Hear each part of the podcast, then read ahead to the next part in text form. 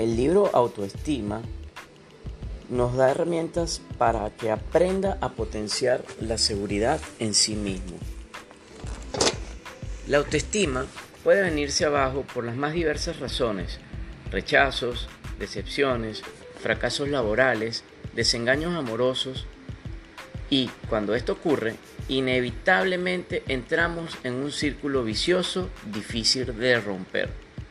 Por un lado, nos falta confianza para desarrollar comportamientos positivos. Por otro, la pasividad nos impide recuperar la confianza. En este libro le permitirá comprender la naturaleza de ese destructivo proceso y adoptar estrategias necesarias para superarlo. Nuevamente, muchas gracias por escucharnos y si quieres más información, no olvides de seguir el link anexo a este podcast.